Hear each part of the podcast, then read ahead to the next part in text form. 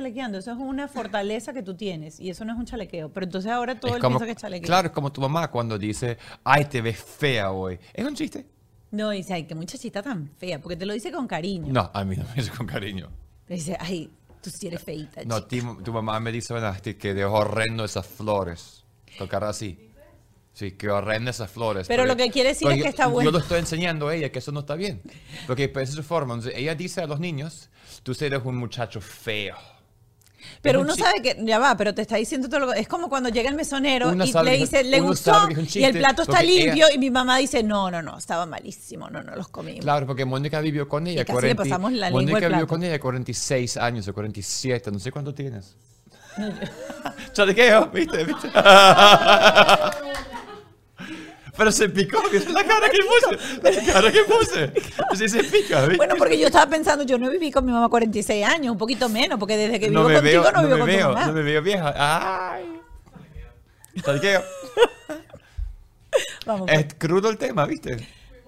A ver, así como que vamos, ya hemos estado grabando esto. ¡Ah, qué bueno! Me encanta. De aquí va a salir Ah, úsalo, úsalo, úsalo. Ok, bueno, eh, bienvenidos a Bajo este Techo. Como siempre les decimos, esto es un lugar seguro para hablar de la paternidad sin manual. Cómo ser padres o madres. Nuestro espacio de aprendizaje, porque yo estoy llegando a esto que de verdad yo sé muy poco de esas cosas y estamos aprendiendo junto contigo qué podemos hacer porque los tiempos han cambiado.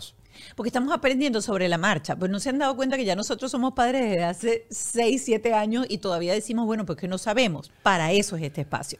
Vamos a darle primero gracias a todas las personas que están ayudándonos a hacer el programa posible. Número uno, tenemos un espacio Whiplash, nuestra agencia digital que se encarga de toda nuestra marca, se encarga de hacer nuestra, nuestro cuerpo digital. Todo eso que ustedes ven está hecho a manos de Whiplash. y es una maravilla trabajar con personas tan profesionales de corazón, lo digo, porque te mandan material, tienen ideas, tienen cosas que uno no pensado antes. Una maravilla. Whiplash, síguelos arroba Whiplash en las redes. Este espacio maravilloso es nuestro estudio. Nuestro estudio es las instalaciones de Gravity. Ellos siempre dicen que uno se monte en la nave y uno en verdad cuando uno está aquí, uno se sienta en, uno se siente en la nave. Lo único que nosotros no la manejamos, la maneja Luisana y Douglas que están por allá atrás. es la consola de conexión de cosas. Tenemos un equipo de producción fantástico.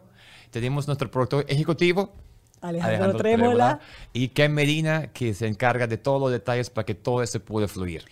Y bueno, antes de empezar ya directo con el episodio de hoy, queremos invitarlos a que formen parte del Patreon. Habrá gente que no está familiarizada con el término. ¿Qué es el Patreon? Es como un bonus track que van a tener. El costo son solo 5 dólares y van a tener acceso a qué, Flaquito. Yo tampoco sabía cómo es, pero fíjate, tenemos a terapeutas, entonces estamos invitándote a un programa especial donde terapeutas profesionales dan respuestas, dan información y nos ayudan en esos tiempos tan cambiantes. Decidimos cobrarlo porque hay que pagar cosas, hay que hacer cosas, son 5 dólares, es un cafecito, pero hace que tú vas a poder tener información real y información que te va a ayudar con tus hijos en Patreon. Baja la página de Patreon, hay un link por YouTube cómo puedes llegar. Ahí está. Todo eso solo es nuevo, ahí. pero todo funciona. En nuestras redes también está. Y vas a tener, eh, vas a poder ver el episodio anticipado, es decir, en vez de el martes vas a poner- poder tener acceso al episodio el día lunes. Y además vamos a estar publicando siempre listas, eh, datos interesantes, recursos que puedas utilizar. La en lista este de los momento, libros, la lista de los libros, porque hay varios libros que nos leímos que nos cambiaron la vida. Te lo digo en serio porque cuando Mark empezó, uno no sabe nada, los libros sí ayudan. así que tienen la la lista. lista de nuestros libros favoritos. Y tenemos una cosa nueva que es fantástica, que son primero las redes, pero segundo, queremos hablar con ustedes. Nos dimos cuenta que ustedes tienen muchos cuentos importantes, interesantes, información, ideas que nos ayudan a nosotros. Escríbenos al WhatsApp 561 571-2880. La próxima vez voy a hacer una canción de eso. 561 Padres, 571-2880. Para que nos escribes y de verdad haces un voice, voice Puedes note. dejar un voice note y, Y le ponemos el programa tu- y sí. tenemos chance de, de estar más cerca a la realidad porque queremos llegar a esto. Si quieren que traigamos algún tema, si tienen algún caso en específico, déjenlo en el voice note de este WhatsApp. Y tienen nuestras redes sociales que es arroba bajo este podcast, arroba bajo este podcast. Síganos en las redes sociales. Recuerden activar la campanita y suscribirse a nuestro canal de YouTube. Y bueno, también estamos en todas las plataformas digitales para que nos escuchen si van en el metro, en el carro, donde estén en el mundo entero. Y ahora eh, nos toca presentar a nuestra invitada del de, eh, episodio de hoy. Va a estar aquí con nosotros bajo este techo. Verusca Ramírez. Invitada de lujo porque fue Miss Venezuela. 1997. Una de las mujeres más bellas del planeta Tierra. Primera finalista del Miss Universo. Entonces ya, ya ese momento, ya en ese momento, si eres la primera o la segunda, eres la más bella, ya está. Vamos Estás ahí, no, no, no. O sea, o sea, ya, no es lo mismo ser la tercera a que tú quedes ahí en los minuticos finales ahí agarradito de la mano con tu compañera bueno, así bueno, y uno por dentro que sea yo, que sea yo, que no me nombren a mí, que no me nombren a mí. Bueno, soy millonario o millonario y un dólar, es lo mismo. Así que ella está con nosotros compartiendo su historia de verdad impactante historia, todo lo que está haciendo y su campaña nueva. Así es, mamá de Sofía, una niña de 7 años. Eh, y además, como dijo Ralph, tiene esta campaña que vamos a compartir con todos ustedes que se llama Stop al Bullying, los niños se respetan. Así se llama este episodio de Bajo este Techo. Los niños se respetan.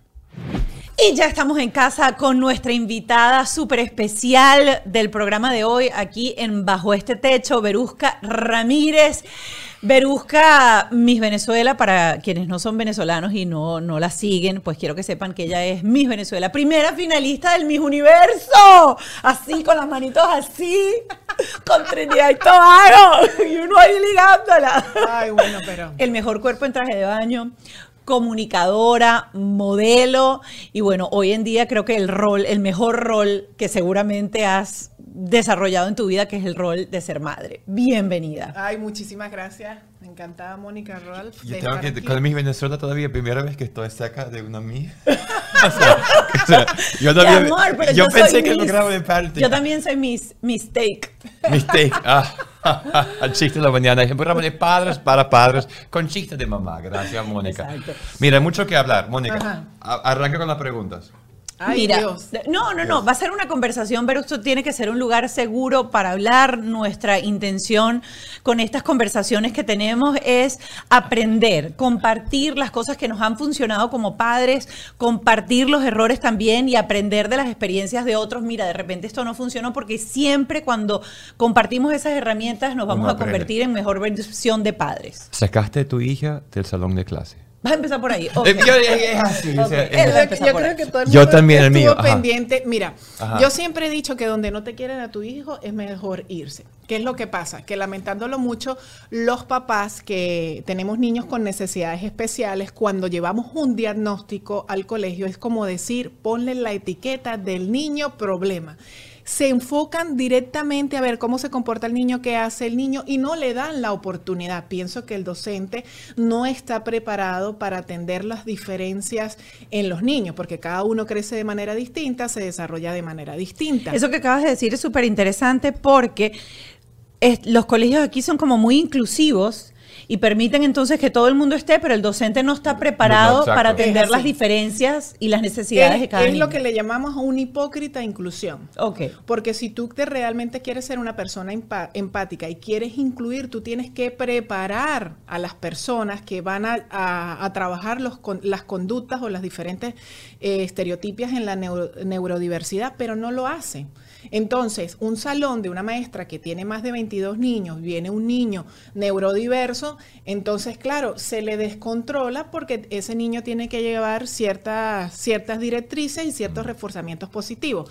En mi caso, mi hija al tercer día me hicieron una reunión que Sofía aquello, Sofía hace, Sofía esto. El tercer queja- día. El tercer Sí, día. empezando, o sea, el tercer sí. día. Lo que pasa es que Sofía no hizo kindergarten por el, eh, por el tema Por de la, la pandemia. pandemia. Ella estuvo totalmente el año escolar, solamente fue tres semanas, y lo hizo online. Pero claro, ahí estaba mamá policía, haz la actividad, haz esto, ya sabes, no te puedes parar, cuidado. Y no tú tienes qué. entrenamiento en eso porque Exacto. durante mucho tiempo tú fuiste prácticamente la terapeuta, la, la profesora, la maestra, el coach, todo bueno, eso. yo gracias a una mentora, que es una señora que tiene más de 40 años trabajando con niños, que es la señora Mayer Lea Parceo de Fundacip, eh, Sofía como siempre la etiquetaban, que si tenía problemas, siempre la señalaban, la juzgaban. Yo fui una mamá que me ocupé y me preocupé en ayudarlas por sus áreas por mejorar. Sofía nunca tuvo diagnóstico porque para diagnosticar a un niño con SDSD, que es hiperactividad e impulsividad, es hasta los 5 o 6 años. Eh, ahorita tiene el de autismo leve de alto funcionamiento preventivo por ciertas estereotipias que eh, desarrolló durante la pandemia. Entonces, Mayer empezamos a... Ok, yo, yo. O sea, porque es muy rápido, porque tú sabes muchas cosas y uno está como que, ah, vamos, vamos al día, porque muchas palabras muy bonitas pero largas.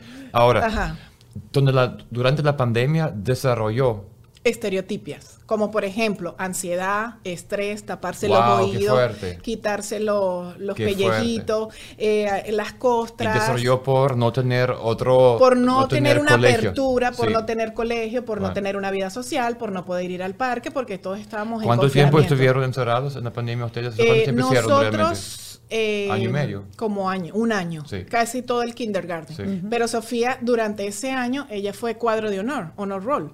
Pero claro, porque yo estaba ahí, vamos Sofía, tú lo puedes lograr. Y ella presentó los exámenes del SAP y todo y sacó excelente nota, que era lo que a mí me parecía ilógico lo que estaba presentando en primer grado, que no le dieron, no le estaban dando la oportunidad. Eh, ella no habla, ella no se comunica, ella no termina una actividad. Y yo decía, pero, y decíamos, hay dos Sofías, la que está en la casa y la que va a la escuela. Entonces después empecé a tener un poco de roce y a recibir palabras no correctas de una maestra referente a mi hija, disruptiva, perturbadora. Y claro, yo como mamá Leona Bactulcan se me salió todo. Me he leído la ley de, de pies a cabeza porque es la ley que ampara a los niños con necesidades especiales. Y en los colegios o las escuelas públicas o los charters tienen que garantizarte las adaptaciones curriculares para que esos niños puedan alcanzar el rendimiento académico. Y en este caso a mi hija no. Yo, este agosto, septiembre, octubre y noviembre fue cuando más lloré de la impotencia, tanto que nos queríamos ir hasta Estados Unidos por cómo se habían enfocado. Y pasaron cuatro meses y, y, Eva, y la respuesta del colegio fue, lo lamento. No, no, Eso es así. No, no, lo lamento, eso es así. Es que ella no hace. Siempre era que Sofía no podía que Sofía era esto, disruptiva. Pero lo cambiaron de salón, no, no, no, no, no, no, podían cambiar. ¿Pero qué hicieron? No podían cambiarla de, de, salón por la pandemia. Todo era estilo pandemia, si podías llevar una terapista era pandemia. yo tengo, yo tengo antes, porque ya vamos a llegar como a la parte de cómo solventaste la situación. Yo quiero, sobre todo para la gente que diga, bueno, yo estoy eh, enfrentando ahorita un problema como parecido. Cuando llegaba a casa Sofi, ¿Qué te decía Sofi? O sea, ¿qué comunicación había con ella? ¿Qué leías de ella? Bueno, Sofía, cuando yo empiezo que ella empieza a darse en los deditos, que empieza a comerse, no como las uñas, pero los pellejitos, yo digo, está en un estado ansioso. Ella dormía bien, no te voy a decir, porque todavía mi hija no tiene esa parte de echarme el cuento. Mamá hice esto, pero yo le pregunto bien. Y ella iba contenta a su colegio y hablaba bien de su maestra. Pero en el mes de noviembre ella empezó a enfermarse Claro, si tú eres una niña donde ella no comparte, donde toman una foto y ella está en un rincón con la mochila puesta, porque esas eran las cosas que a mí me enervaba. Yo le dije, hasta que les dije, si mi hija va a estar todo el tiempo en la dirección, yo voy y la busca porque ella aprende más conmigo. Se divierte y aprende a través del juego. Y le está, estamos en proceso del IP. El IP es el que se hace para las adaptaciones curriculares individualizados según las necesidades del niño. Entonces dura 60 días. Iban 90, el IP se llama. ¿Qué, IP? ¿Qué es eso? Es, eh, ¿Quién lo hace? Eso lo hace el condado, el condado, bien sea el condado de Broward, el, condado, el condado de Miami-Dade, de las escuelas de Miami-Dade, para niños con necesidades especiales o con alguna otra discapacidad. Entonces a ella le estaban haciendo el IP, pero eran 60 días y no había un movimiento. Y yo como mamá, ¿por qué no esto? ¿Por qué lo otro? ¿Por qué cuándo se le va a... Hasta que un día me levanté, Mónica, y dije, me llevo a mi muchacha. Me cansé, estaba, no le daban oportunidad. Las, cuando vi las notas, eso para mí, mi hija no vale. Tú publicaste las notas, si las siguen en su cuenta de, Instagram. Mi hija no eh, vale una nota. Eso. Porque yo sé lo que tengo como hija y sé sus capacidades pero cuando ves que le pone F, F, F, F, F, F, F, A en educación física y en español A, yo decía, pero no puede ser. Entonces me fui a que, no, espérate. Entonces le aprobaron el IP, el mismo condado de Miami-Dade la trasladó al colegio donde está ahorita y estoy feliz y lo que está a la vista no necesita anteojos. Está en un aula de educación especial, son ocho niños, ella es la única niña, es la reina del salón, y la misma maestra en estos días me dijo, yo no entiendo por qué se ensañaron con ella de esta manera, si ella es una niña demasiado inteligente, es la mejor de mi salón.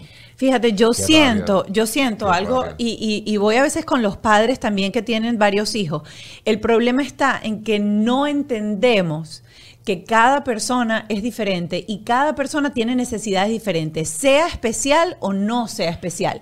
Y quieren meterlos a todos dentro del mismo eh, cerco y es muy complicado porque tú tienes que buscar la manera de que tu hijo o tu hija consiga ese lugar seguro para aprender, para crear, para sentirse libre, porque al final no todos vamos a hacer lo mismo.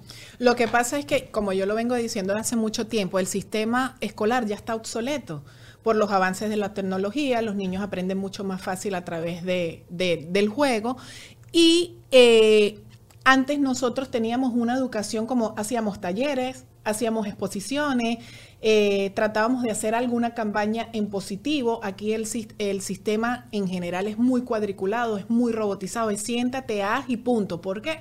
Porque el colegio necesita tener una nota para poder tener la subvención, para tener un estatus y, y, le lleguen más, más beneficios.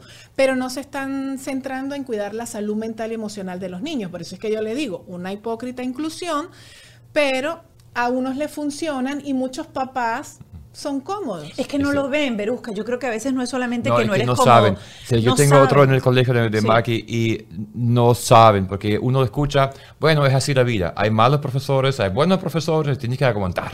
Exacto. Nosotros pensamos lo mismo. Cuando Maki llegó a la casa, también pensamos, mira, ¿será que el niño está exagerando y que tiene que aguantar? Es así. Yo también tenía una que era mala. Hasta que llegamos al punto de, ya va, vamos a organizarlo porque va en peor. Pasó lo mismo de, octubre a noviembre, peor, peor, en enero, llorando, llorando, llorando. Y ya, o sea, todos los días llorando no puede ser. Y peleamos con el colegio porque él, o sea...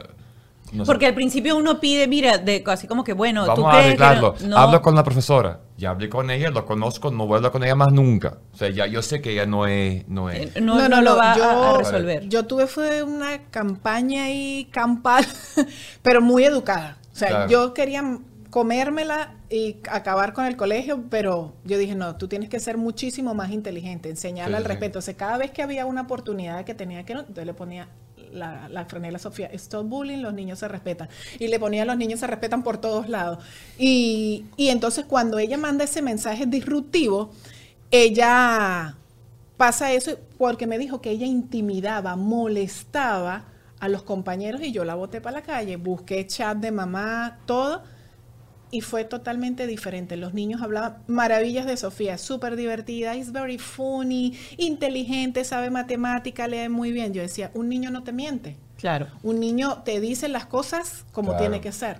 Yo em, tocaste el tema de tu campaña, eso lo vamos a tocar más adelante. Los niños se respetan, stop bullying, pero hoy en día yo te admiro enormemente por lo que tú estás haciendo por tu hija y en la madre que tú te has convertido para tu hija, teniendo un pasado que los que somos venezolanos lo conocemos, porque tú tuviste una infancia muy dura, tú fuiste abandonada por tu mamá, tu papá nunca te reconoció, eh, te hicieron bully por, por hasta venir de, de abajo y ser huérfana, o sea, yo quiero tocar un poco eso, porque raras veces pasa que esos pasados tan fuertes, de abandonos tan terribles, se convierten en una persona tan positiva y tan proactiva como lo que tú eres, porque por lo general la gente se queda anclada y se queda pegada en la parte negativa del proceso, en la parte triste del proceso. No, mira, yo te digo que, como se lo dicho a todo el mundo, a mí lo que me salvó fue el llorar. Yo creo que esa es una de las terapias, mejores terapias para mí, incluso con mi pareja, que a veces uno provoca mandarlo. entonces, este, yo creo que el llorar y el rodearme de personas que realmente me dejaran un aprendizaje. Yo vi muy, vi mucha desidia humana, me tiraban agua caliente para que me quitara de las rejas, porque yo lo que quería, como todo niño, disfrutar, piñatas, conocer, pero era la, como la escoria del barrio. O sea, ella no va a ser, ella va a salir embarazada, esa palabra va a salir embarazada, va a salir. Yo creo que por eso es que me cuesta tanto salir embarazada. Es como, como que esa etiqueta es eterna. Entonces, gracias al gentilicio de la señora Luzmila Franco, que fue la que me crió, me tuvo desde los 9 hasta los 15 años, pero igual yo hacía las labores domésticas, cuidaba a Luis Miguel, ella tenía dos hijas, yo tuve problemas con una de las hijas, claro, porque como todo niño uno quiere cariño. Y yo le decía mamá Mila, y eso le enervaba. Entonces yo cuidaba a Luis Miguel, me fui ganando el cariño de la señora Luz Mila. Mira, la gente era tan mala, Mónica, que la llamaba. Le decían, señora Luz Mila, saque a Berusca, la va a robar, le va a hacer, no sé qué, no sé qué. Y la señora Luz Mila ahí. Ella siempre dice, si cada persona pudiente ayudara a un niño de la calle, no estuvieran las cárceles llenas de marginales ni las calles llenas de prostitutas. Esa persona, para la gente que no conoce la historia de Berusca, quiero oírla como ah, contando, porque eso no va a ser obviamente el foco del, del- De la de la entrevista. Pero tú entras entonces a esa casa prácticamente a ser muchacha de servicio y te dan la, techo. la nana de Luis Miguel. La nana yo de Luis entré Miguel. por eh, la nana de Luis Miguel, pero luego yo fui ayudando a la señora Luz Mila a lavar, a cocinar, o a cocinar tanto, a planchar, ayudar, porque la señora Luz Mila es costurera. Ella me dio mucho cariño y fue una persona que me habló muchísimo. Me dijo, tú tienes que cuidar tu integridad, tú tienes que cuidarte de los hombres. O sea, fue una persona que me habló muy claro. Ella era una señora que había levantado dos hijas, una de 18, una de 19, profesionales. Ya ellas eran mayores. Ya eran mayores, claro. Yo tenía nueve años, Soledad tenía 18 y Claudia 19. La que se enseñó conmigo era la mayor. Ella lo sabe. Ella, ella hace un tiempo me dijo, Veru, discúlpame, la inmadurez, el, tantos factores que pasan alrededor. Y, pero sí, la desidia humana estuvo siempre latente, latente, no la ayudes, no haga. Era como que eh, te subestimaban, te subestimaban por ser de un origen humilde. Y esa sensación, y quiero, quiero tocar el tema de, de abandono interno de lo que tú sientes o lo que tú sentías en ese momento y cómo lo trabajaste para hoy en día. Yo no siento rencor cuando tú hablas de, de ese pasado. No sé si exista o no exista. No. Eh, pero yo no lo siento. Pero cualquier persona normal, de repente, que no haya procesado, no, ha hecho, no haya hecho proceso en eso, debe sentir un rencor muy horrible porque lo que uno más necesita cuando es niño es Amor. amor. Exacto. Y tu mamá y tu papá, sencillamente, ahí está pues. Mira, yo digo que creo que esa es una virtud que yo tengo porque yo transformé todo eso de negativo a positivo. No te voy a decir que yo tuve mi momento de víctima, pero así que casi... ¡ah! Me pasaron, me, eh, me pasaron 54 mil cosas por la cabeza y dije, ¿y si, ¿y si me muero qué pasa? Porque uno lo piensa. Entonces yo decía, ¿por qué no me quieren? ¿Qué he hecho en esta vida que, que, ¿Por qué no me quieren? Eso era principalmente. ¿Por qué me abandonaron? ¿Por qué no me dejan ser feliz? Porque yo decía, yo soy merecedora de lo mejor. Entonces yo empecé, eh, la señora Luzmila tenía muchos libros de Oscar Wilde, eh, Connie Méndez, no sé qué. Y como a mí siempre me ponían la etiqueta de que yo era bruta por ser del origen humilde, porque era gocha, entonces yo empecé a escuchar cosas que escuchaba la señora Luzmila y a interiorizar, yo puedo, yo quiero, yo lo voy a lograr, yo quiero, yo puedo, yo lo voy a lograr. Y cuando no lloraba, y no te voy a decir, yo estuve a la defensiva, me decían, ay, yo salía, ¡ah! Firmé el libro de vida 40 veces, era excelente, buena estudiante, pero la señora Luzmila no tuvo problema conmigo en decir, Berusca me trajo a la casa dolores de cabeza. No, más ¿Qué bien hacía fue ella? positivo. O sea, ¿qué recuerdas de ella? Porque obviamente ella era la persona que te ponía el pañito caliente, ella era la persona que seguramente te tuvo en esa etapa tan complicada de la... De la... No, ella siempre me hablaba en positivo. Usted se tiene que cuidar, usted le tiene que demostrar a la gente que usted puede, porque uh, nosotros tuvimos un pro y un en contra. La familia de la señora Luzmila no quería que yo me fuera con ella ni me quedara con ella porque iba a salir embarazada, porque era muy linda, porque era una muchacha. Y yo me acuerdo una hermana de ella que le decía, Amparito, "Uy, Beru- usted no se traiga a Berusca acá a Colombia, deja a Berusca en Venezuela, porque esa niña algún día va a ir al Miss Universo. Estamos hablando de 14, 15 años. Dice, esa niña tiene un destino distinto. Claro, y yo siempre sufría, eh, sufrió como el abandono, la carpa del circo. Estuve con la señora Luzmila, la señora Luzmila se fue y la familia no dejó que me fuera con ella.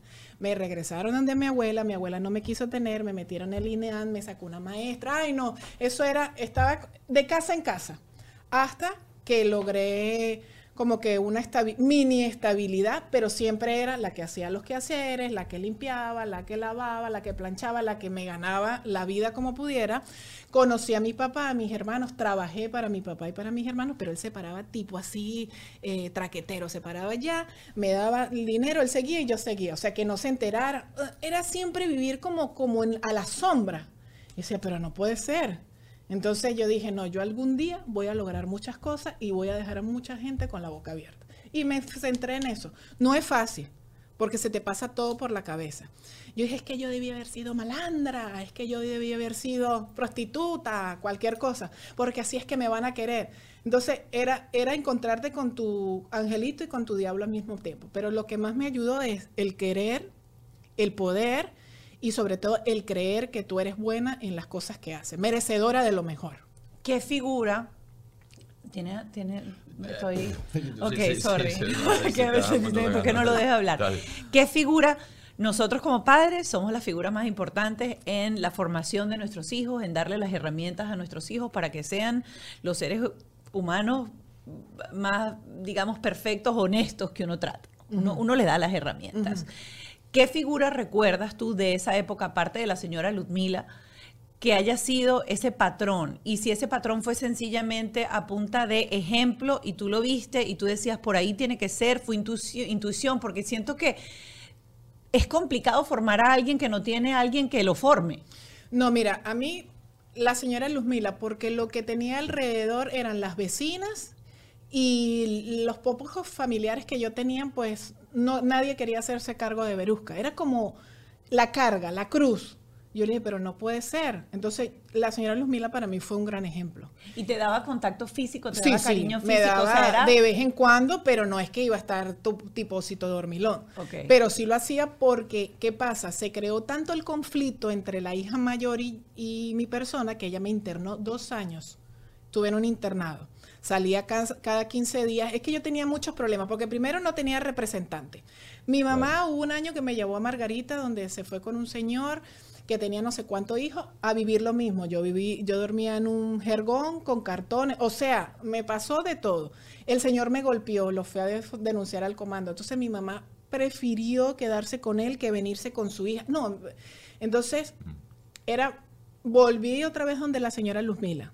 Entonces ahí fue donde la familia no me dejó, pero para mí mi, pilar fundamental fue la señora Luzmila. La señora Luzmila era una persona entre, entre su vivencia, una persona culta, una persona muy, muy de fe. Eh, ella me acuerdo que le hizo una promesa al Señor de los Milagros de Buga, que ella iba a ayudar a un niño de la calle, a un niño con necesidad. Y cuando ella llega de ese viaje es que yo entro a la vida de la señora de los Milagros a los nueve años. Entonces pasamos muchas cosas negativas y positivas, pero ella creyó en mí. Cuando cree alguien en ti y, te hace la vida un poco más liviana, te hace la carga un poco más liviana y te abre los ojos porque a mí me tocó madurar muchísimo. Yo me acuerdo que mis hermanos me ponían a trabajar, a picar carne, a fregar el piso de la carnicería y me daban minudencias. Minudencias, pescuezo, ala, hígado de pollo y corazón de pollo. Eso era lo que yo llevaba a la casa de la señora Gladys cuando yo me fui de la casa de la señora Luzmila. Yo decía, pero pero ¿por qué si aquí hay lomitos, hay otras cosas? Entonces llegó un momento en que ellos me daban a mí dos mil bolívares y como la caja registradora no marcaba, yo empecé a agarrar plata, los empecé a robar y no me da pena decirlo. Y les quitaba dinero. Hasta que un día me dijeron, ¿tú estás agarrando dinero? Sí, por supuesto, porque ustedes están haciendo esto, esto y esto conmigo. Y no debe ser porque por su sangre, por la sangre de ustedes también corre la mía es que mi papá no sé qué, y entonces empezamos esa trifulca. Cuando yo gano mis Venezuela, yo le dije a María Calay, yo quiero ir a la, esta carnicería así asado con corona y banda, y yo me presenté. Porque a mí me decían, tú nunca vas a lograr nada, tú te has visto. Me decían, tú te has visto. Y eso para mí, ¿qué es lo que me dijo mi psicólogo José Gregorio Piña de Del Mis Venezuela? Me dice, pero tú naciste en el pantano, tú naciste en el lodo, en la adversidad.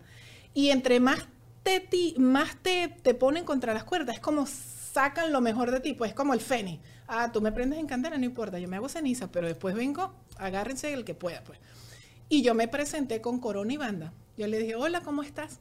me das un kilo, pero, pero no se me olvida, me das un kilo de carne molida y María me miraba, si está, está condenada, Eh, esto y esto y esto. No, toma, tranquila, felicidad. No, yo tengo cómo pagar. Tome. Pum.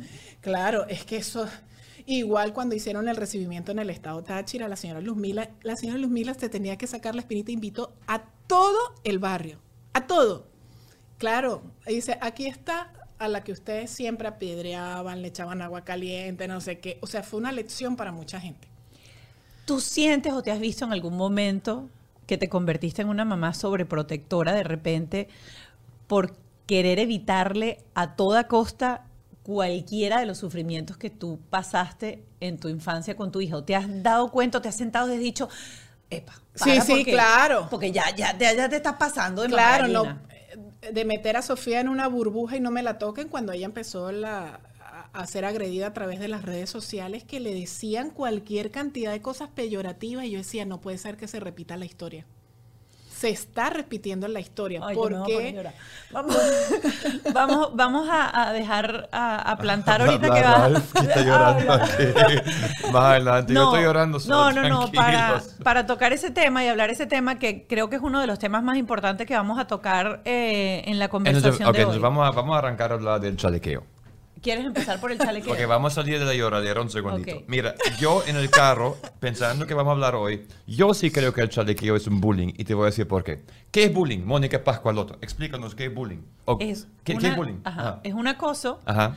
que se da de una persona recurrente, o sea, que sostenible en el tiempo. Es Ok. todo el tiempo lo mismo hacia Ok. otra persona. Y que, que la única función de dominar, o sea, el juego Es es, dominar, es un juego correcto. dominar. Porque nos preguntamos, ¿cuál es el bullying versus chalequeo? Yo soy alemán.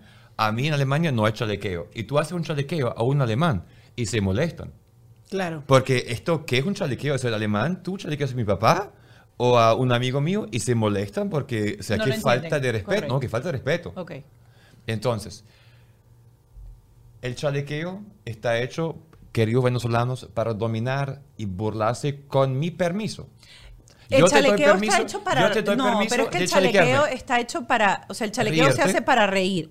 Pero Ajá. yo sí siento que tiene Un una connotación mucho menos violenta que el bullying. Pero yo, yo una vez... O sea, cuando hace tú chalequeas hace- a alguien y le dices carepizza, carepizza, carepizza, tú eres una carepizza, no vas a hacer eso, no sé qué, y lo estás haciendo con, Ajá. con Con- rabia con y, es, y es Ajá. sostenible en el tiempo y la persona llora. Ok. Lo que pasa es que es una línea muy delgada entre eh, la broma y la burla. Son dos cosas totalmente Y y el chalequeo solamente funciona si está basado en algún momen- elemento de verdad que es doloroso para ti. Porque si no, no es chalequeo. Pero eso es el- esa es la base del humor. La No. base, no, la, La base base del humor, humor. la base, del humor del es humor. que La gente cae que hace stand-up comedy se para a ponerse en la madre de todo lo que le pasa, como le pasa y lo que hace. Y cómo Sí, pero lo mujeres. hace y desde- se- desde- y es muy desde sí genérico. mismo. Claro, o genérico, porque yo, eh, tú te puedes parar a ya hablar va, de ya va, cómo tu mujer Sí, te ahora, trata. Ahora defender a los... Ya va, salimos del chalequeo a defender los stand-up artists, que aparte de eso en Estados Unidos hay muchos que son tan violentos que están prohibidos. O estamos Exacto, de eso- acuerdo. Así eso que sí- vamos eso sí es verdad. vamos Ok. por Y, y, sin, y sin querer, algunos incitan al bullying. Claro, Ajá. hay una línea Entonces- muy, muy, Muy muy, delgada. Entonces, queridos venezolanos, el chalequeo tiene un elemento que siempre duele a la persona. Yo quiero preguntar a un venezolano, porque Ajá. a mí me chalequearon, o sea, no, a ti chalequearon mucho más que yo tengo poco tiempo en este país. Yo me chalequearon a mí y yo me río así. Chalequeas a un venezolano y se arrecha, se molesta. Sí, es verdad. Tú te No, mol- todo el yo te chalequeo. Claro. El temperamento. Claro, pero ya va. Se pican, se pican. Te picas, te ¿Por qué te picas, picas? Porque va, te duele. te picas. Porque te duele. Pero, porque te duele. ya va, te si te duele es picas. bullying. No, Puede- ah, no, no, pero no, no, no, lloraste. no. Porque tú tomas No, la no, no línea, tú dices que la línea es cuando la gente llora no es bullying, cuando no lloran es chalequeo. No, o sea, pero es que que tú te piques no quiere decir que te va a dejar secuelas en tu vida, ni que te vas a sentir peor, ni que va a afectar tu Pues- autoestima. O sea, Ah, puede picar en el momento. Puede ser una circunstancia o una palabra. Eso es igual cuando jugamos stop. A veces uno necesita un amigo con quien hablar, ¿sabes? Ya, y a veces necesitamos a alguien que nos diga si lo estamos haciendo bien o mal en la vida. Eso es verdad. Si tu negocio, por ejemplo, digital va por el camino correcto, eh, si tenemos que invertir más en publicidad o al contrario, si tiene uno que meter freno de mano y reestructurar algunas cosas para luego sí lanzarte con todo. Porque esos pequeños errores hacen que tú estás perdiendo dinero. No esperes más, ingrese a www.vplash.com. Si ya tienes un camino recorrido o de repente estás comenzando de cero, eso no importa. Ellos te van a ofrecer asesoría, ¿verdad? Súper completas para emprendedores y grandes empresas que quieran marcar un antes y un después en su negocio y obviamente en sus ingresos. Entonces, tienen un workshop donde te entrevistan y se meten hasta la médula analizando cada detalle de tu negocio para darte soluciones efectivas. Y casi siempre tienen que ver esos problemas con la tecnología. Ya sabes, si te sientes estancado o quieres comenzar a toda máquina, whiplash.com. En dos pasos, agendas tu asesoría y que te lo digo yo, se van a convertir en tus mejores amigos. Bueno, y tú ya sabes que conseguir un espacio que se adapta a tus necesidades no es tan fácil, pero nosotros tenemos la solución. Nuestros amigos de Gravity. Bueno, no solamente cuentan con los sets perfectos, este, este estudio cuenta con equipos de alta tecnología y lo que es mejor, un crew dispuesto a crear junto a ti esos proyectos que tú tienes en mente. Así que mira, deja de pensarlo. Para más información, visita su página web www.gratvt.com o por Instagram arroba gratviti. Ah, tengo el reloj parado. Porque tenemos relojes de Jason Hyde. No time to waste. No, tengo que cambiarle la pila al mío. Eh, estos lentes también son de Jason Hyde. Y lo que quiero decir con estos lentes es que esto que están viendo aquí está hecho con siete botellas de plástico reciclado. El lente, la montura está hecho de plástico reciclado. El cristal está hecho de plástico y es biodegradable. El empaque está hecho con plástico reciclado con una botella y hasta el papelito para limpiar la telita. Esto es sintético y está hecho con plástico reciclado. ¿Qué quiero decir con esto? Que no solamente vas a tener moda fashion, no solamente vas a tener joyería de altísima calidad porque es joyería italiana súper delicada, sino que trabajan con materiales reciclados porque tienen conciencia de nuestro planeta. Para salvar el planeta lo primero que tenemos que hacer es pensar cómo contaminarlo menos o cómo reutilizar los factores contaminantes para reutilizarlos. Jason Hyde, no hay time to waste. Esta ha sido la solución para Clio. Es más, quiero dentro de poco montar una foto para que ustedes la vean. Clio tiene 6, mm, 8 meses utilizando Autostick. ¿Qué es Autostick? Son unos dispositivos de silicón que van pegados en el pabellón de la oreja para corregir el pabellón de la oreja si tiene la oreja abierta. Muchos niños nacen con la orejita normal, algunos otros por la posición dentro del vientre, pues salen con eh, los pabellones, el cartílago del pabellón. Eh, de una forma que uno quiere corregirla, pues cuando arrancas a los tres meses, esto es una opción súper efectiva para corregir la forma del pabellón. Y si eres grande, también lo puedes usar. Y parece tan sencillo, parece tan sencillo que solamente pegar la oreja, pero como los bebés todavía están creciendo, de verdad se corrige esa forma de la oreja. Si eres adulto, también la puedes usar para formas netamente cosméticos. Funcionan. Visita la página www.autostick.com y vas a recibir más información. Cuando tú juegas esto y de repente te inventas una que nada que ver, no, eso no es, qué bruta, no te picas en ese momento. Claro, te molesta. Pero ya que sea consecuente todo el tiempo con un peyorativo, con un tema específico. Estás gorda, este, es que ya no sirve, es que todo el tiempo te están señalando, señalando, señalando, ahí sí se fomenta algo negativo. Una broma bien, hay gente que la pasa, hay gente que no la pasa. Por lo menos yo no me juego con nadie para que nadie se juegue conmigo. Yo sí, en eso soy súper delicada. Porque la gente, yo me acuerdo, yo lo viví. Ay, ¿te acuerdas cuando tú eras una mente polla? Ajá. En entrevistas de radio, de revistas. Pero es que ya, por ejemplo, ya eso no es chalequeo, por ejemplo. Pero, por ejemplo, Pero la gente no mide, Mónica. Ajá, la gente no mide. Yo soy, yo soy muy chalequeadorcita, voy a decirlo. Yo crecí, yo soy chalequeadorcita, yo lo reconozco. Pero te chalequean a ti y te pica horriblemente. Pero no me molesto, ni me frustro, ni paso toda la vida llorando. Pero, por ejemplo, él... él a toda la vida llorando. Es muy sensible con los oídos, por ejemplo. Y mi último chalequeo es que él estaba todo el tiempo, no puedo dormir, la gente de arriba está caminando. Yo llegué a un momento en que he hecho broma y digo, este tipo tiene las orejas tan sensibles que él oye cuando la gente está doblando la ropa. Y empieza, está oyendo, están doblando la ropa, la acaban de sacar la secador y la están doblando. Esto no es chalequeo, eso, es, un chiste. Es, un chiste. Eso es, chalequeo. No, el chalequeo es que, que soy flaco flaco, alto, panga coco. ¿Cómo se llama la vaina? Pero eso tampoco, ay, sí, o sea, que Sí. te digan, el otro día le dijeron aquí en el programa de Karen Muerta, le Claro. dijeron que él era una vara de, de, De de coco. coco. Claro. Pero eso no es, o sea, eso no es bully. Eso No, no, no es es- bullying, es una broma. Claro, pero yo he ido a terapia porque soy flaco toda la vida. o, sea, o sea, solamente quiero Ok. ponerlo en el tapete, que Ok. ustedes están muy livianos con esto. Ok, perfecto. Entonces, cuando entra el tema del bullying y el chalequillo, yo pregunto porque yo siento que hay como un problema cultural de entender, o sea, porque yo creo que falta a la gente entender qué es el bullying y como no hay normas, como no hay como que este es bullying y uno dice a los chamos en el carro, en el autobús, la gente aquí en Miami pasando, ah, niño, aguántalo, no seas Mira, en estos no seas días, niña en, en- el autobús. Entonces, como los padres están acostumbrados al chalequeo, a decir cualquier cosa, los niños lo están haciendo. Estoy entendiendo el proceso de él cuando tú le pones un sobrenombre a una persona. Mira, Caro de Mango, eh, papisa manguera. Lamentándolo mucho, estamos creando una etiqueta y esa etiqueta va a pasar en el tiempo porque va a empezar todo el barrio, todos los amigos a decirle, ahora, Caro de Mango. Y Claro. estás Lamentándolo y mucho. estás creando a un niño en los Estados Unidos, porque estamos aquí ahorita, que está viviendo un chalequeo venezolano de otra época, de otro momento, que no tiene cómo encajar en un mundo donde hay personas muy distintos que dicen cosas en el autobús.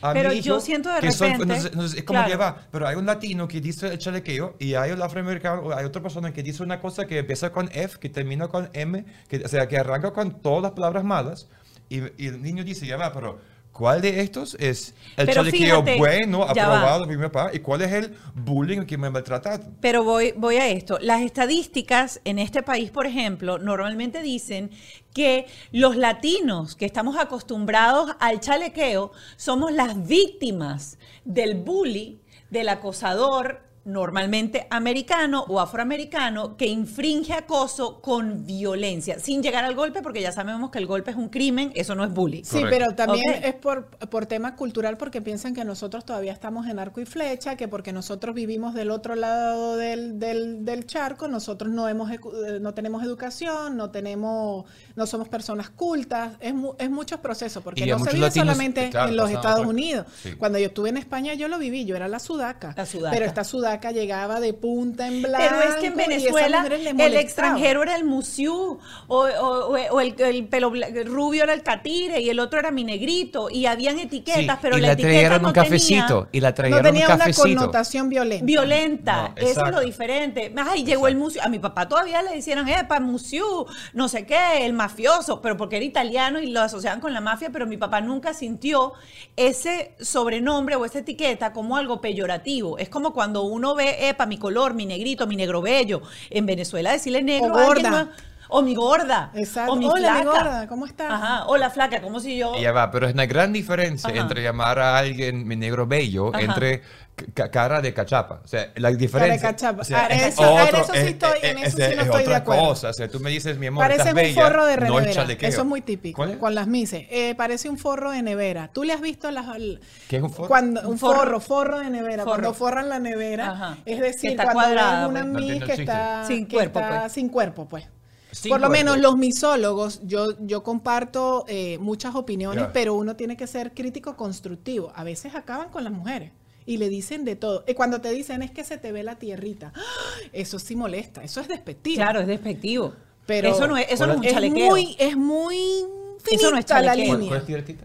La tierrita, o sea, que, se te- que eres tier- tierruita, pues, o sea, que, eres- que no eres una tipa de clase de repente, que no, no eres una tipa elegante, se te ve la tierra, tiene, eres una tierrúa. viene la como de un rancho, pues, como, Ajá. como es- eso Ah. es algo despectivo de Claro. Venezuela. Pero bueno, vamos, vamos al, al tema eh, de que vamos a desarrollar en este bajo este techo y tiene que ver con esta noticia eh, que conmocionó no solamente a Estados Unidos sino al mundo entero. Mi corazón está destrozado. El desgarrador mensaje del padre de un niño que se suicidó tras sufrir bullying. Eh, Drake Hartman, 12 años de edad, se quitó la vida tras sufrir acoso escolar durante más de un año en su colegio en Utah, Estados, en Estados Unidos, según denunció su familia en redes sociales.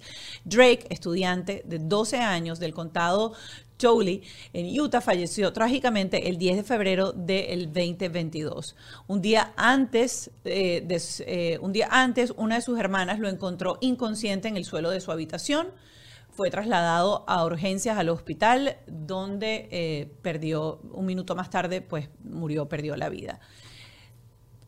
Según ha contado su familia, se quitó la vida tras sufrir acoso escolar durante un año por parte de un, compañero. Sus padres, Sammy y Andy, compartieron su dolor a través de mensajes y fotografías en las que aparecen junto al cuerpo de su hijo. Este es el resultado de la intimidación. Mi hijo hermoso peleó una batalla de la que yo no podía salvarlo. Es real, es silencioso y no hay absolutamente nada que podamos hacer como padres para quitarnos este profundo dolor, escribió la madre de Drake. ¿Cómo un niño de 12 años fue que fue amado por todos puede pensar en quitarse la vida. Es sumamente difícil, eh, agregó. Ahora es mi momento de ser la voz de mi héroe, mi único hijo que, se nos, que nos fue arrebatado. Los padres del niño contaron en una entrevista con la cadena eh, KUTV que habían estado en el condado con la escuela, en, en, contacto con la escuela de su hijo por el acoso antes de su muerte. Drake había vuelto a casa con un ojo morado por un altercado con un compañero, según le confió a su hermana. Después de esta pelea, el menor faltó a su entrenamiento de baloncesto y posteriormente fue encontrado en estado crítico tras intentar suicidarse. La familia Harman hizo un llamamiento a otros padres para que estén atentos a las señales de intimidación en la vida de sus propios hijos e instó a intervenir para evitar que ocurran más tragedias. Esa fue eh, la noticia. Creo que las imágenes para mí generan dos cosas. De las fotos de este niño junto a sus hermanas, junto a sus padres, eh, que eran imágenes muy crudas o realmente te despiertan la piel y te hacen entender qué es lo que está pasando, o llega un momento en que se normaliza también tanto la situación y las redes comparten tanto eso que te generan una piel cada vez más gruesa y es así como que uno más.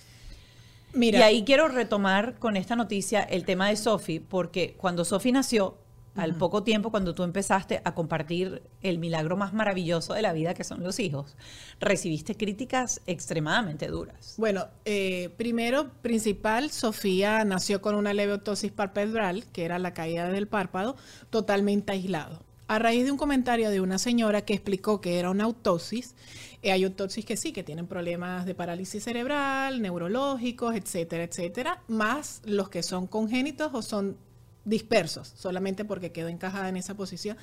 Y desde ahí empezó, viste, nació con la hija enferma, la niña tiene parálisis, la niña fea, la niña la cara de rata, la niña de cara cera, o sea, todo el síndrome de Tourette, síndrome de Down, todos los síndromes me los leí. Y claro, eso a mí me agobió y yo decía, bueno, pero yo lo que estoy haciendo es eh, compartiendo con mi hija, porque se meten con mi hija? Entonces yo, se me vino el flashback, se está repitiendo la historia. ¿Cómo hago yo como mamá para yo proteger a Sofía y de una u otra manera transformar nuevamente lo negativo en positivo? Porque era todo un alrededor, era una toxicidad completa. Claro, y, yo me, y de repente, o sea, herir de paso a la mujer más bella de Venezuela, la casi mujer más bella del universo. y lanzarle comentarios de ese tipo me parecen terriblemente no, no, no, pero eso, y eso era constante y constante. Eso duró sin mentira, como dos años. No podía poner, ellas, ah, ellas enfermas, ellas mujeres, principalmente mujeres. Y entonces lo hicieron por las redes. Por las, redes. gente que hacía, te hacía diagnósticos, porque todos eran especialistas en educación. Te hacían diagnósticos de 15 minutos, eh, de 15 segundos por video, pero mírale la expresión de la cara, tú le mediste la cara, tú le hiciste esto, o sea, meten las narices donde, donde no los llamen. Yo le dije, yo publiqué mi hija es para compartir en positivo y mi etapa como mamá. Entonces yo dije, yo tengo que hacer algo. Yo tengo que transformar esto en algo positivo y dedicarme a mi hija 100% y como toda mamá te entran todas las dudas y yo empecé con todos los descartes, la llevé, tal, me dice, no, si esto está perfecta, esto es así, esto es asado. Una psicóloga fue la que sí me dijo, ya cuando ella tenía como, como tres años, me dice, ella es DSD, es DSD por hiperactividad e impulsividad. Yo era DSD por hiperactividad. Mi mamá le decía, mira, yo fui hasta psiquiatra. A mí me llevaron al loquero pequeño porque le decían a mi mamá, es que ella está ida de la cabeza. Primero porque era muy buena estudiante, aprendía de una forma autodidacta. pero era muy mala en comportamiento. Pero claro, yo no tenía una directriz de papá y mamá. Sofía tenía mamá y tenía papá, y ella me decía, ahorita no la podemos diagnosticar porque tiene todavía tres años y medio. Cuando ella tenga cinco o seis, se le vuelven a hacer las evaluaciones. Entonces nace el movimiento Mamá Real en tiempo real, con el hashtag Los niños se respetan, y empecé yo a absorber todas las necesidades y las áreas por mejorar que necesita Sofía. Porque todo el mundo piensa que es que yo me puse a hablar de mamá real y todo. No, no, no, yo empecé a instruirme. Yo tengo 31 certificaciones en estimulación de niños. Yo empecé a estudiarme de todo para poder hablar con propiedad y ir educando al adulto. Porque el principal bulliador es el familiar, el principal señalador es el adulto. Y yo lo ratifico todos los días. Un niño nace sin maldad hasta que el adulto lo corrompe. Entonces yo empecé a crear estas campañas y recibía también insultos. Yo le dije, yo tengo ya la piel curada. Esta tigra ya tiene cómo codearse, pero con mi hija no se metan. Entonces llegó un momento en que le dije, si usted quiere decir algo de mi hija, venga y me lo dice frente a mi casa. Entonces llegó un momento en que me limité de publicar a Sofía y después dije, no, ¿y por qué? ¿Por qué yo le tengo que dar que la gente cree que porque nosotros somos figuras públicas tienen el derecho a criticarnos, a señalarnos? No, si vas a construir de algo positivo. Si lo que vas a decir no edifica, quédate callado y no ataques a un niño sin razón. Entonces nace el movimiento para crear papás con propósito, porque hay papás también que viven en la luna de Neptuno y quieren dejarle una responsabilidad a un colegio o le quieren dejar la crianza de sus hijos a una nana o a los abuelos. No, para eso eres papá. Asume tu responsabilidad, amárrate esos pantalones y vamos hacia adelante. Entonces empezamos a educar a través de las redes sociales y es cuando nace también Stop Bullying, los niños se respetan. El Mamá Real en tiempo real es un canal de YouTube que tiene Verusca, por si lo quieren ver, tiene entrevistas súper interesantes con eh, terapeutas. Eh, tienes ejercicios que haces con tu hija, tiene una cantidad de, material ahí bien interesante. La gente que te está haciendo el bullying en ese momento, ¿vienen de tu pasado? O sea, yo trato de entender por qué a ti, por qué te toca esto. Es porque cuando ya tú fuiste en Miss Venezuela, ¿la gente seguía haciendo el bullying? Ah, no, a mí me hicieron bullying con mis Venezuelas y mis Venezuelas en mis universos. Es constante. Entonces, el bullying que te hacen hoy en día, o sea, el bullying que te hacía la gente en ese momento después de Miss Venezuela, ¿qué gente son? Porque el barrio no era, ya era todo el país entonces. Mira, yo te voy a decir una cosa. El venir de un origen humilde. Esa es la razón del bullying. Eh, para mí fue una de las razones del bullying. De ser una muchacha de servicio y pasar a ser la mujer más bella de tu país, eso es como que te llevaste a todo el mundo por delante, las niñas de papá y mamá, las niñas piquiri claro. Pero yo creo que también te convertiste, porque yo lo vi, o sea, yo siempre lo vi de una manera diferente, también te convertiste en inspiración. En una inspiración brutal para, el 80% del país que viene de, ese... Claro, para la gente nice, pero, hay mucha gente entonces que están envidiosos y esas son la gente que hoy está el bullying a tu qué es lo que le molesta a la gente, Mónica? Cuando tú eres tan perseverante y le das y le das y no hay manera de que te tumen y que las cosas que has logrado las has logrado por ti, que no necesitas ir a tocarle la puerta a nadie, que no necesitas venderte, que no necesitas poner en tela, no necesitas tirar tu dignidad al piso. Entonces eso molesta. Porque tú lograste y ellos no. Eso molesta. Entonces la gente a veces busca la manera de, de cómo lograr sus sueños o sus objetivos y no les importa hacer lo que sea contra las cuerdas y apagar la luz del que sea. Yo no tengo esa necesidad ni nunca he tenido esa necesidad. Entonces el bullying, el bullying son la gente que están rabiosos contigo están pagando no, están rabiosos con ellos, porque ellos tienen patrones de conducta que, no, que no han podido sanar. Pero el bullying que va contra tu hija es netamente porque tú eres quien eres, porque él quisiste... Claro, si yo no hubiese sido una imagen pública, aunque, ojo, hay mamás que no son conocidas y viven... Yo te voy a decir una cosa porque eh, yo, yo sigo muchas cuentas de mamás con niños especiales. Este, yo estuve muy involucrada durante muchísimos años con Olimpiadas Especiales Venezuela y a mí me ata mucho esa conexión a, esos padres este, que les toca criar niños con necesidades especiales. Y yo me he dado cuenta que incluso gente que no es famosa y tiene un niño con síndrome de Down o tiene un niño de repente con una malformación congénica o tiene lo que sea, la burla que existe detrás del anonimato de las redes es extremadamente despiadada sin tener un porqué. Y a lo que yo quiero ir aquí y atarlo con esta noticia de lo que pasa en el mundo que trajimos hoy es cómo tú preparas a Sofía para el mundo que está afuera. ¿Por qué? Porque Sofía todavía, con todo y que se le ha mejorado muchísimo... La, se le hizo la operación. Ajá. se le hizo el levantamiento de párpado. el levantamiento de párpado. El ejemplo. El no, es que tú no, tú no estás exento a que salgas luego a la calle y alguien reconozca en ti algo diferente, por lo cual te va a empezar a echar broma. Exacto, eso va a estar a la orden del día. ¿Qué es lo que hay que preparar? La autoestima del niño, la fuerza del niño. ¿Qué has aprendido dentro de todo eso que has estudiado en donde dices yo a Sofi, porque tiene un background, yo necesito blindarle esa autoestima? Reforzamiento positivo todo en positivo. O sea, tú no puedes, si ella hace algo negativo, decirle por qué lo estás haciendo, siempre ponerle eh, la negación y la reacción a la acción que ella está haciendo.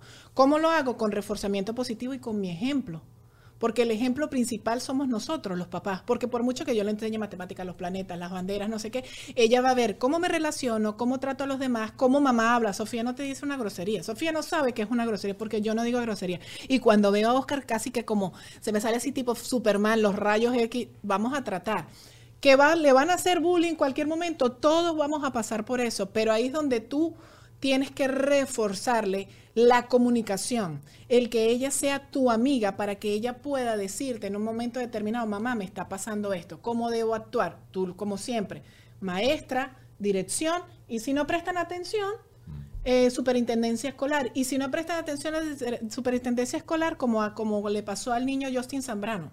Eh, la mamá se fue directamente a la corte. Ah, no me vas a prestar atención. Bueno, yo aquí estoy para defender los derechos. Fue el del autobús, ¿no? El del autobús. Aquí estoy yo para defender los derechos de mi hijo. No es fácil, Mónica, porque hay una, hay una línea muy delgada ahí también en el bullying. Está el niño que nosotros estamos educando con amor, con respeto, con dándole todos los valores y de la puerta para la casa se va a encontrar con ese monstruo llamado sociedad clasista, elitista, con falta de valores.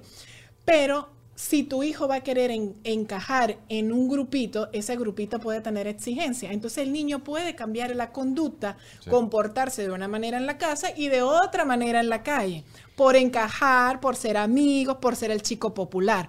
O como está el niño que si viene de un hogar totalmente disfuncional, que lo que ha sido violentado y que lo único que ha visto es violencia, atacar, golpe. O sea, son factores totalmente distintos. Nosotros nos preparamos de manera positiva, pero no, no hemos llegado a ese momento porque tienen que vivirlo. Y yo te pregunto esto porque Sophie tiene la misma edad que Mark. Eh, y cuando salió esta noticia, yo eh, le mostré luego un video eh, a Ralph que rodó por las redes en donde hablaba precisamente de que el bully era ese, ese, ese manejo del poder, yo tener más poder sobre ti, esa dominación, dominar. Y empezamos a hacer como un ejercicio con él para que él aprendiera qué pasa, porque ciertamente él va al autobús y de repente hay niñitos que son fastidiosos, empiezan con la cosa, ah, siéntate aquí, no pases, te agarro el bolso, no te dejo agarrar tal cosa. Este, y empezamos como a intentar de que él entendiera que si él le daba poder a esa persona, ganaba. Y ayer en el carro me dijo, mamá, no me sirvió. Yo me puse con el muchacho y el muchacho me decía, ay, es que tú eres bruto. Y él decía, ah, sí, yo sé que soy bruto y tú eres muy inteligente. Porque ese era el ejercicio que estábamos intentando. Y él dijo, no paró, no siguió, él continuó. Entonces, hay algo, tú te has sentado a conversar con ella, ¿qué le dices? ¿Cómo le explicas? Porque lo primero que yo hablé con el terapeuta cuando pasó esto es, ¿cómo le explico a mi hijo lo que está pasando? ¿Le digo a mi hijo que este niño se suicidó o no, o no, le dejo ver yo te voy a decir una cosa, Sofía todavía es muy inocente. Ella está todavía conociendo lo que es bueno y lo que no es malo, pero ella ya sabe que es bullying. Y algo que tiene Sofía es que es muy empática, es muy... ¿Cómo le definiste el bullying? Antes de ir a la empatía de, Sofía. ¿Cómo se lo definiste? Siempre le digo, no le hagas nada a nadie lo que no te gustaría que, que, hiciera. Mira, estas son situaciones, esto es bad, con el bad y el good, porque es la manera que ella entiende. Correcto. Con el bad y con el good. Si tú empujas a un niño, es bad. Si tú gritas a un niño, es bad. O sea, yo a ella tengo que hacerle las cosas muy gráficas para que las pueda entender. Me dice, tú eres una good girl, yo soy una good girl. Entonces ella llegó en estos días porque como ella está en un aula de educación especial, a un niño que estaba gritando, porque hay niños que tienen un autismo fuerte. Mami, eh, yo estaba, ¡ah! ¿y tú qué hiciste? Yo le puse la mano y le dice, ¿are you okay? Y yo me quedé. Me dice, it's good, mami, it's good. O sea, hay que irlos trabajando poco a poco y mostrándoles situaciones, porque no los podemos meter en una burbujita donde no lo toquen, no lo miren. Primero, a veces, muchas veces es bueno ignorar. Lo miraste, le dijiste, ay, chévere, por favor, déjame tranquilo ya y no le prestes atención, porque eso, eso es lo que más le carcoma a la es gente. Tan complicado uno como niño. Exacto. Yo, recuerdo una vez en un, en, un, en, un, viaje que habían dos niñitos que yo me encontré en la piscina y yo tenía un salvavidas y es que eso no se me va a olvidar nunca en la vida. Esos dos niñitos eran más grandes que yo, una niña y su hermanito, y agarraban mi salvavidas y se lo tiraba uno, era jugando a pásaselo. Y yo lloraba desesperada porque yo quería mi salvavidas y yo le dije a mi mamá y mi mamá me dijo, mi amor, ignóralo. ¿Cómo tú ignoras en ese momento si tú estás, me están jodiendo, yo quiero mi salvavidas, déjenme en paz. No, es que, es que hay que vivirlo, Mónica. Hay que vivirlo, porque por, por eso te digo, por muchas herramientas que le demos a nuestros hijos, ahí tiene que haber la acción y la reacción de que ellos detonen, porque nosotros no podemos definir su personalidad, nosotros vamos a nutrir su personalidad. Es como decir, no vienen a ser nuestra versión, sino su propia versión. Y a través del contacto, a través de sus vivencias, es que ellos van a poner en práctica todo lo que le dice mamá y papá, porque tú le puedes decir, haz esto, ya sabes, siéntate, claro, no. habla con la maestra, pero no sabemos cómo no, van a reaccionar, exacto. porque esos son estados de ánimo. Por eso es que hay que cuidar mucho lo que es la salud mental y emocional y llenar a los niños de seguridad. No con el no, no, no, no, porque tú esto, porque tú no lo haces, porque tú aquello. Siempre con un reforzamiento positivo. Porque ellos van a tener la excusa, van a tener el escape y nosotros vamos a tener todo el tiempo una demanda, una demanda. Tienen que aprender, tienen que hacer, no se pueden dejar. Sí, como nos hacían en, en nuestras casas. Si llegas jodida, si, si te pegan, yo te pego no sé qué cosa. Y claro, eso para nosotros era un detonante, pero hoy en día no se puede hacer esas cosas, porque lo que creíamos que antes era positivo era lo más mal que, le había, que, que nos habían hecho. Entonces es vivir el día a día sin dejar de dar un reforzamiento positivo y sin tapar, porque a la gente le gusta, ay, que la cigüeñita pone el bebé, hablar claro, preciso y conciso y estar atentos a los cambios de conducta de tu hijo. Eso es principal. Fantástico ya antes de, de ir al, al, punto final, que es la campaña, que quiero tocar la campaña, quiero lanzar este tema. Tú eres un ícono de la belleza. La barra de comparación para con tus hijos, por el hecho, es como le pasa al eh, Tiger Woods. Uh -huh. Y si el hijo empieza a jugar golf, la barra de comparación siempre va a ser muy alta. En una sociedad como la latina y la venezolana, en donde la belleza es como que lo primeramente secundario. Uh -huh. ¿Cómo te preparas tú para blindar la autoestima de Sofía si Sofía en algún momento dice, yo nunca voy a ser una reina de belleza como mi mamá, yo no voy a ser como Perfecto. mi mamá? Es que ella no vino a hacer lo que hacer mamá. Ella no, pero recuerda que la, la, la expectativa sí, claro. de es la lo sociedad que yo, es, es lo diferente. Que yo, Entonces, esas son es las pregunta. generaciones. Quieren generación de generación. No, no, no, no. Corten esa, corten ese hilo umbilical. Sofía no tiene, porque yo fui mi hija, ella va a ser mi hija. Entonces es como el que el abogado. Entonces, sin querer, ahí vamos creando frustraciones. Yo no tengo por qué obligar a mi hija a hacer lo que ella no quiere hacer. Yo a mi hija le digo, ¿tú qué quieres hacer? Patine, patine. ¿Qué quieres ir? A la playa, a la playa vamos a irles creando cosas positivas en liderazgo, porque ella tiene que ser líder de sus propias emociones, ella tiene que ser líder de sus acciones y de lo que ella haga. Yo no la obligo absolutamente nada. Todo el mundo me lo pregunta, ella va a ser mi hija, ella va a ser modelo. Si a ella le gusta, buenísimo, porque como le encanta una cámara y le encanta pararse, y me dice, mami, grábame, hazme un video, y yo se lo hago. Pero si en algún momento ella lo decide, la manager va a ser mamita. Por supuesto que ahí no vas a permitir muchísimas cosas que nosotras vivimos y pasamos por, por, este, por este gran medio que nos dan grandes satisfacciones, pero que es un monstruo también silencioso de muchas cosas que se viven, que la gente a veces no sabe, que creen que porque uno es Verusca Ramírez o tiene los ojos verdes, no, uno pasa las de Caín y tiene que agachar las cabezas muchas veces. Pero en, ese momento Sofía va a hacer lo que ella quiere hacer. No es que voy a hacer que ella, voy a dejar que ella haga lo que le da la gana, no, porque para eso está mamá, para hacer la, la instrucción de ella, educar con disciplina y con responsabilidad, pero sin tener que apagar su propia luz y su propio liderazgo, que ella decida y tenga conciencia de lo que ella quiere hacer, que sea para su bien. Ahí yo, yo lo que soy es la guía, yo la voy empujando y que ella vaya logrando su propio propósito. Quiero que nos cuentes acerca de la campaña, pero antes de hablar de la campaña, quiero recordarles que en unos minutos nos vamos a ir al Patreon. En la descripción del video eh, aquí en YouTube, por ejemplo, vas a poder encontrar el link si te quieres hacer parte de esta comunidad. Dentro de poco vamos a estar hablando con una terapeuta eh, para poder eh, ahondar un poco más en este tema del bullying. Cuando estamos hablando de padres que están trabajando mucho, que no tienen dinero, no tienen tiempo, o sea, yo siempre lo veo también desde el punto de vista primero de los, de los maestros, porque también hay que decirlo que ellos tampoco tienen muchos recursos. O sea, eh, hay que ver a ambos lados, ¿no? Hay que decir que también los maestros es complicado porque tampoco tienen recursos y también son gente. ¿Qué hace un papá? ¿Cuáles son tus recomendaciones a una familia, un papá que vive hoy en día en Estados Unidos, que está con dos chamos, que está trabajando 10, 12 horas al día? Recomendación número uno. Recomendación número uno, así como revisas la mochila, tienes que revisarle las cabezas. Para dónde va, con quién está, cómo le fue en el colegio. No es que te vas a dedicar 24 horas con tu hijo, es como llamamos tiempo de calidad. Con 10 minutos, 15 minutos que tú te sientes en una conversación sana con tu hijo y vea cómo son sus acciones, sus reacciones ante las situaciones que ha tenido en el colegio es suficiente.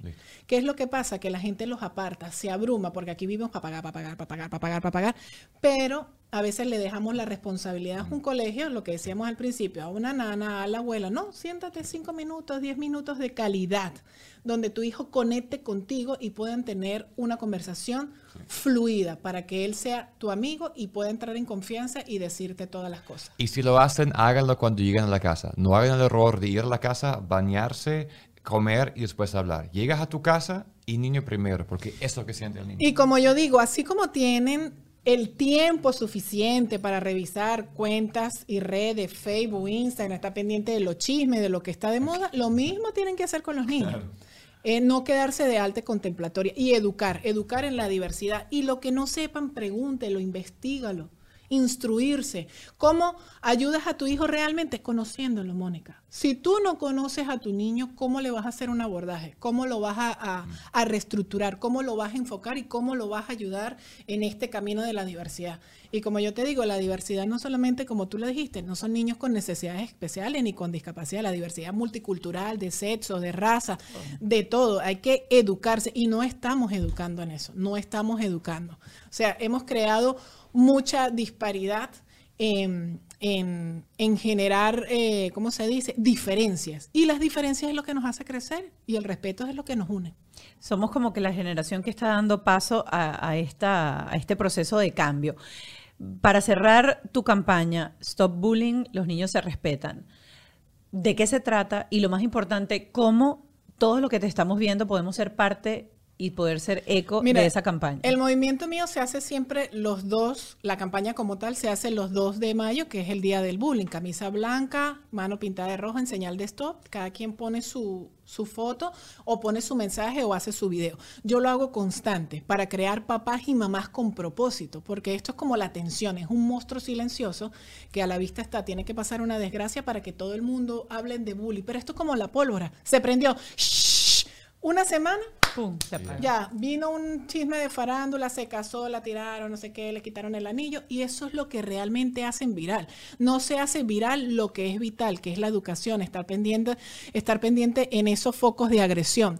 No, la gente no se está cultivando, no se está educando. Quieren ser TikToker, quieren ser YouTuber, quieren estar en una red social bailando y haciendo el, risas, que no, hay, que no te voy a decir que uno no lo haga, pero también tenemos que eh, estar pendiente de la mente y de las emociones, cuidar la salud mental y emocional. Entonces, la campaña mía, tú ves mis posts, unos días son positivos, otros días son tipo metralleta, pero a la gente hay que hablarle así, porque lamentándolo mucho, el ser humano es visual y tiene que ver para que pueda entender, pero que realmente, para que exista el progreso social, el que tiene que dar el ejemplo es el adulto el que tiene que actuar y el que no se debe quedar observando. Nos vamos a ir al Patreon y yo me quiero despedir con esto. Tienen que estar muy pendientes porque tu hijo puede ser la víctima de bullying, tu hijo puede ser quien imparte el bullying o el y tu hijo puede ser el testigo del bullying.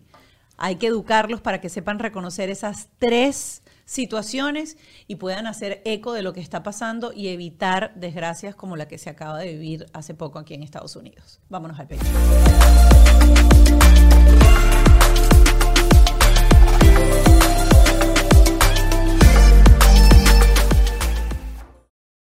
¿Estás listo para convertir tus mejores ideas en un negocio en línea exitoso? Te presentamos Shopify.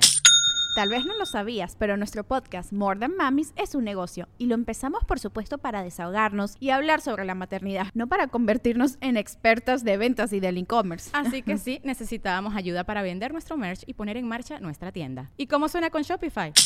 Llegó otra venta. Shopify es la plataforma de comercio que está revolucionando millones de negocios en todo el mundo. Ya seas un emprendedor desde tu casa o desde donde sea, Shopify es la única herramienta que necesitas para iniciar, administrar y hacer crecer tu negocio sin dificultades. Con Shopify puedo gestionar pedidos, envíos y pagos desde cualquier lugar, brindándote toda la información y estadísticas de tus ventas al detalle. Regístrate para un periodo de prueba con tan solo un dólar al mes en shopify.com barra sonoro, todo en minúsculas. Ve a shopify.com barra sonoro para llevar tu negocio al siguiente nivel. Shopify.com barra sonoro. Judy was boring. Hello. Then Judy discovered ChumbaCasino.com. It's my little escape. Now Judy's the life of the party. Oh, baby, Mama's bringing home the bacon. Whoa, take it easy, Judy. The Chumba life is for everybody. So go to ChumbaCasino.com and play over 100 casino style games. Join today and play for free for your chance to redeem some serious prizes. ChumbaCasino.com. No purchase necessary. Void where prohibited by law. 18 plus terms and conditions apply. See website for details.